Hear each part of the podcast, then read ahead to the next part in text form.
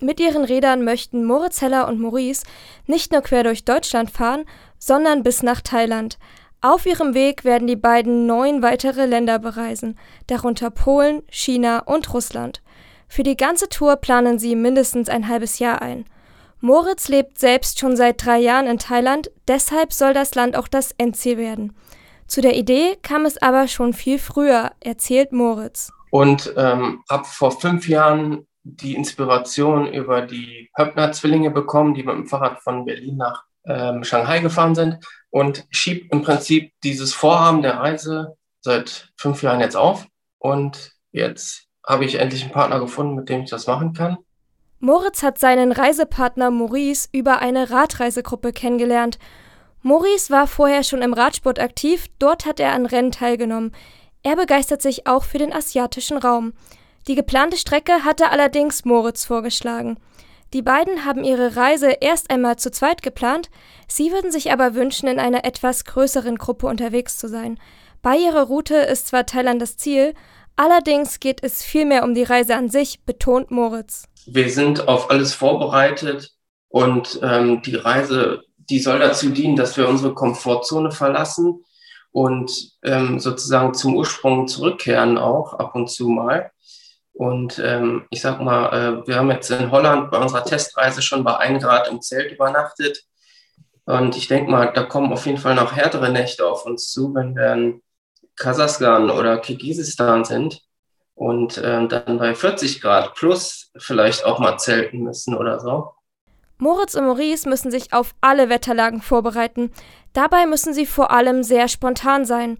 Der Aufenthalt in den einzelnen Ländern ist nämlich vorher schwer planbar. Das betrifft nicht nur die Wetterlage, sondern auch ihre Pausen und Übernachtungen. Ein paar Dinge konnten sie aber schon vor der Reise planen. Wichtig ist vor allem das Fahrrad. Beim Kauf haben sich Maurice und Moritz auf ein Reisefahrrad spezialisiert. Dieses Fahrrad ist speziell für längere Reisen gemacht. Es bietet eine höhere Stabilität und kann mehr Gepäck aufnehmen. Anschließend wurde die weitere Ausrüstung gekauft. Erst dann haben sie die ersten Testläufe gestartet. Die helfen, um herauszufinden, ob man sich an das Zelten gewöhnen kann. Es ist aber auch sehr hilfreich, um das Gepäck zu checken, sagt Maurice. Ähm, also das ist schon einiges, was man da mitnehmen muss, dass man auf alle Wetterlagen vorbereitet ist. Ähm, von Zelt, Isomatte, äh, Radklamotten, Duschzeug, ne, eine Küche, muss man alles im Prinzip in kleinen Formaten auf dem Fahrrad dabei haben und möglichst auch leicht. Und mit diesem Gepäck geht es dann bis nach Thailand. Auf ihrer Reise wollen Moritz und Maurice nur reisen und nicht vor Ort arbeiten. Für die Ausrüstung und Räder haben sie im Vorhinein gespart. Auch die restliche Reise haben die beiden bereits vorfinanziert, denn in einigen Ländern werden sie neben den alltäglichen Kosten zum Beispiel noch mit Visagebühren rechnen müssen. Bei so einer langen Reise kommen also einige Kosten zusammen, verrät Maurice. Und von Thailand geht es dann nicht mit dem Fahrrad wieder zurück, sondern nur ein Weg, sondern äh, dass wir dann von dort aus äh, mit dem Flugzeug wieder zurückfliegen. Das heißt, man soll so wirklich mal für den Notfall ähm, 1000 Euro für einen Rückflug mit einplanen. 1000 Euro kann man mal einplanen äh, für Reparatur, die an dem Fahrrad zustande kommen. Visumskosten, je nachdem, durch welche Länder man fährt. Und ähm, ansonsten im europäischen Bereich kann man so 10 bis 20 Euro am Tag für Essen einplanen.